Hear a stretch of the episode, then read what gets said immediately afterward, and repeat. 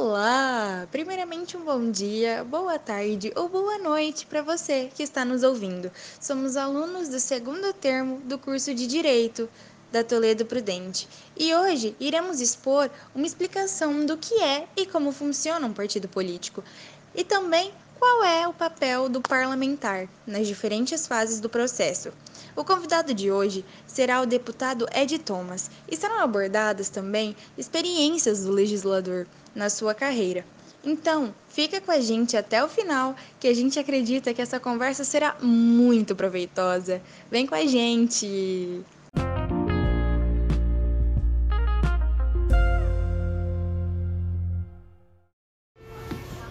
Meus cumprimentos a todos. Entrevista, podcast Teoria Geral do Estado. Começar se apresentando. Aqui, deputado estadual Ed Thomas, radialista há 37 anos, com muito, mas muito orgulho.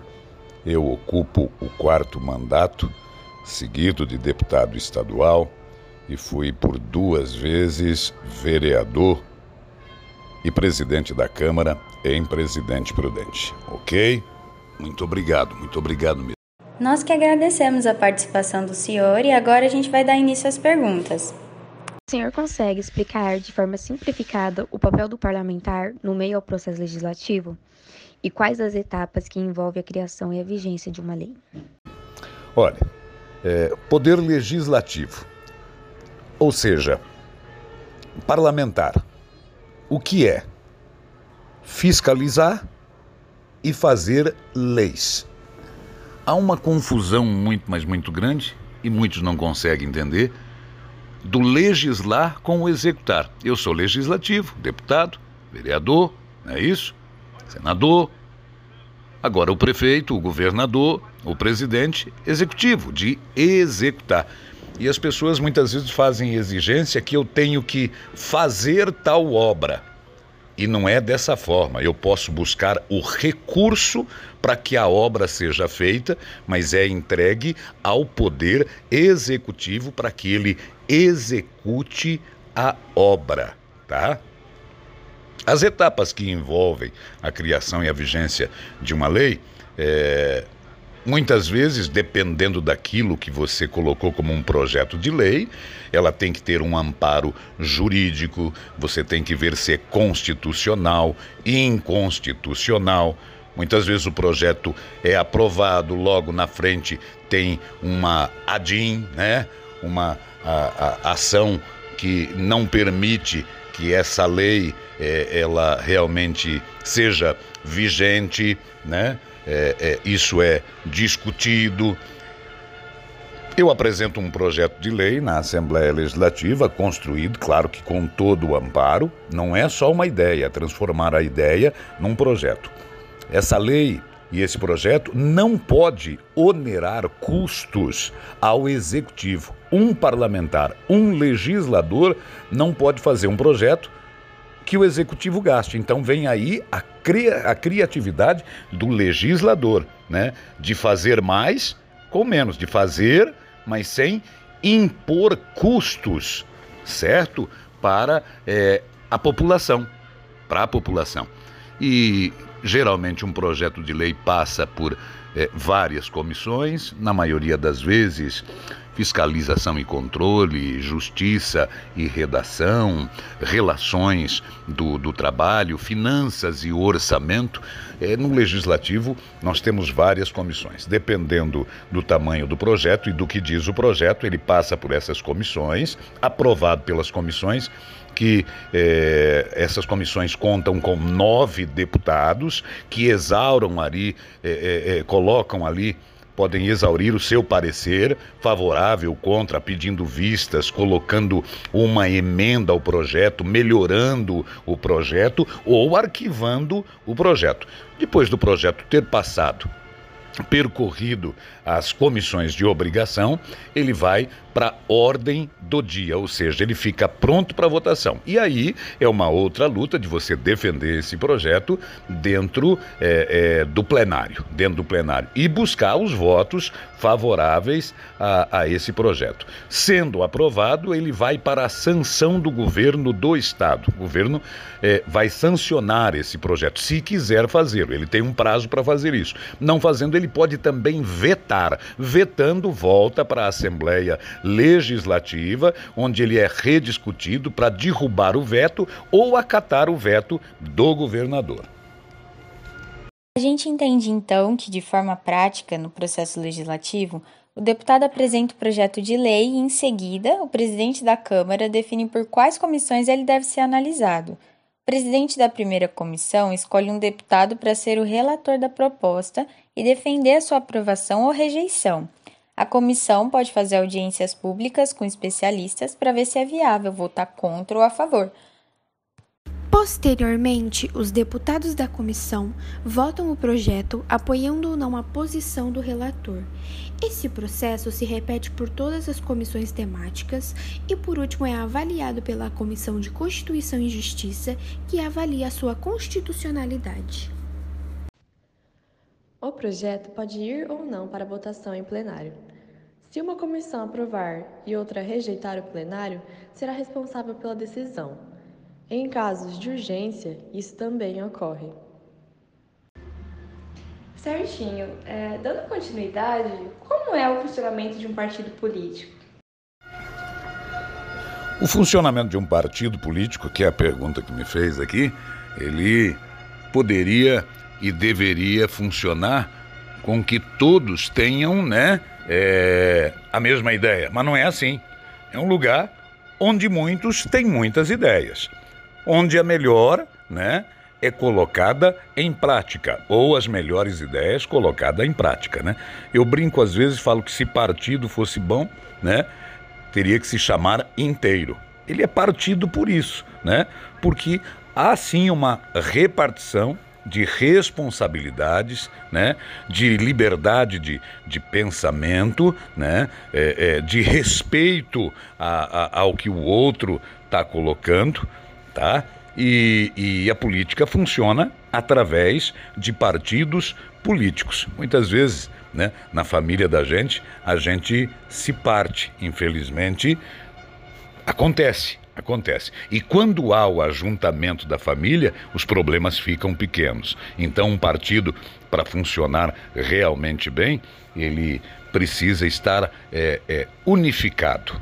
Ou seja, é, qual a função maior de um partido? Não é obedecer aos seus filiados, mas, acima de tudo, buscar a vontade popular primeiro. Tá certo? Então, um partido que houve essa vontade popular, com certeza, ele é um partido muito, mas muito inteiro. O interessante de se entender então sobre os partidos políticos é que são uma forma de aglutinação de uma corrente de posicionamento semelhante. Eles representam a soberania das eleições e devem se comprometer com garantir a gestão da coisa pública, resguardando o regime democrático e defendendo os direitos fundamentais, assim como definido na Lei 9096 em seu artigo 1 Ok, certo. Dando continuidade, o senhor já teve algum projeto de lei não aprovado? Se já tive algum projeto de lei não, não aprovado, geralmente no sistema da casa a gente procura é, construir esse projeto seguindo tudo aquilo que deve ser seguido, como eu falei já das comissões, para que ele possa ser levado a, a, ao plenário. Não, eu nunca tive um projeto é, não aprovado. Define em uma palavra o parlamento. Em uma palavra, o parlamento o parlamento é falar, é falar, né? É conversar, conversar, dialogar, dialogar. E é assim que deve ser feito. Em tudo na vida, né? É, é, é um parlamento, ou seja, da gente poder dialogar com as pessoas. Né? Volto a dizer, de poder ouvir essas pessoas e transformar, né? é, é, é, o que essas pessoas querem né, em ações. O parlamento realmente é isso, certo? Receber toda essa, essa demanda, o parlamento é a verdadeira casa do povo, as assembleias legislativas, as câmaras municipais, o Congresso Nacional, o Senado tem que ser a casa do povo.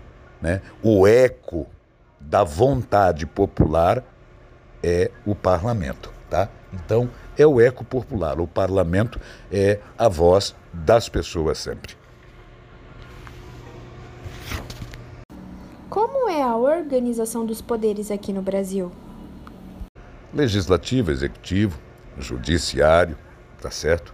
É, é, é, tem que haver realmente uma harmonia entre os poderes, tem que haver. É, é, é o que está escrito. É organizado realmente para isso. Às vezes, não funciona dessa forma, mas a melhor forma sempre é, é harmonia. Eu prefiro sempre essa palavra, né? O respeito aos poderes, né? Que um não invada, né? É, é, é o trabalho do outro e isso, essas invasões né, que, que, que não são pertinentes têm acontecido.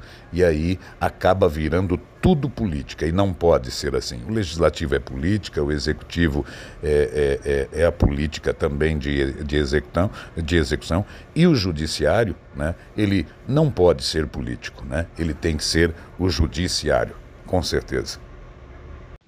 Quais são as dificuldades enfrentadas pelos parlamentares em relação à pandemia do Covid-19? Olha, foi criada uma palavra nesse momento de pandemia: essencial e não essencial. Infelizmente foi dessa forma. Eu procuro ser essencial como parlamentar, ou seja, de estar também na linha de frente a entrega dos profissionais da saúde. Desde que faz, desde quem faz uma faxina que é da limpeza dentro de uma santa casa, dentro de um posto de saúde, até o médico mais graduado, passando pelos enfermeiros. Eu creio que a dificuldade maior foi e é dessas pessoas. Nós na Assembleia procuramos acima de tudo, poder economizar e entregar para o governo do estado mais recursos, votando o projeto de calamidade para que as providências foram, fossem tomadas, né? aquilo que o dinheiro pudesse comprar fosse realmente feito. O que a gente viu, infelizmente, e praticamente em todo o país e no estado de São Paulo também, muito triste as notícias de desvio e de roubo do dinheiro da saúde. Num primeiro momento, dizia-se não ter dinheiro suficiente para a saúde, e aí com a pandemia ele apareceu. E aparecendo, roubaram, desviaram. Falo isso com toda a responsabilidade porque faço parte de um grupo de deputados 11 chamados de PDO, parlamentares em defesa do orçamento, o orçamento da pandemia. E nós fizemos denúncias aos segmentos do Ministério Público Estadual, Federal, certo? Ao Tribunal de Contas, Tribunal de Justiça, Polícia Federal. E as investigações estão acontecendo. Muito triste quando tantas vidas perdidas que não voltam mais. E a pandemia, infelizmente, no nosso país acabou sendo acharqueada por corrupção. Eu tenho certeza que eles vão pagar no futuro. E eu tenho certeza, né, quanto o relacionamento com a pandemia foi de fiscalizador do dinheiro que as pessoas pagam através dos seus impostos, do suor, do seu trabalho.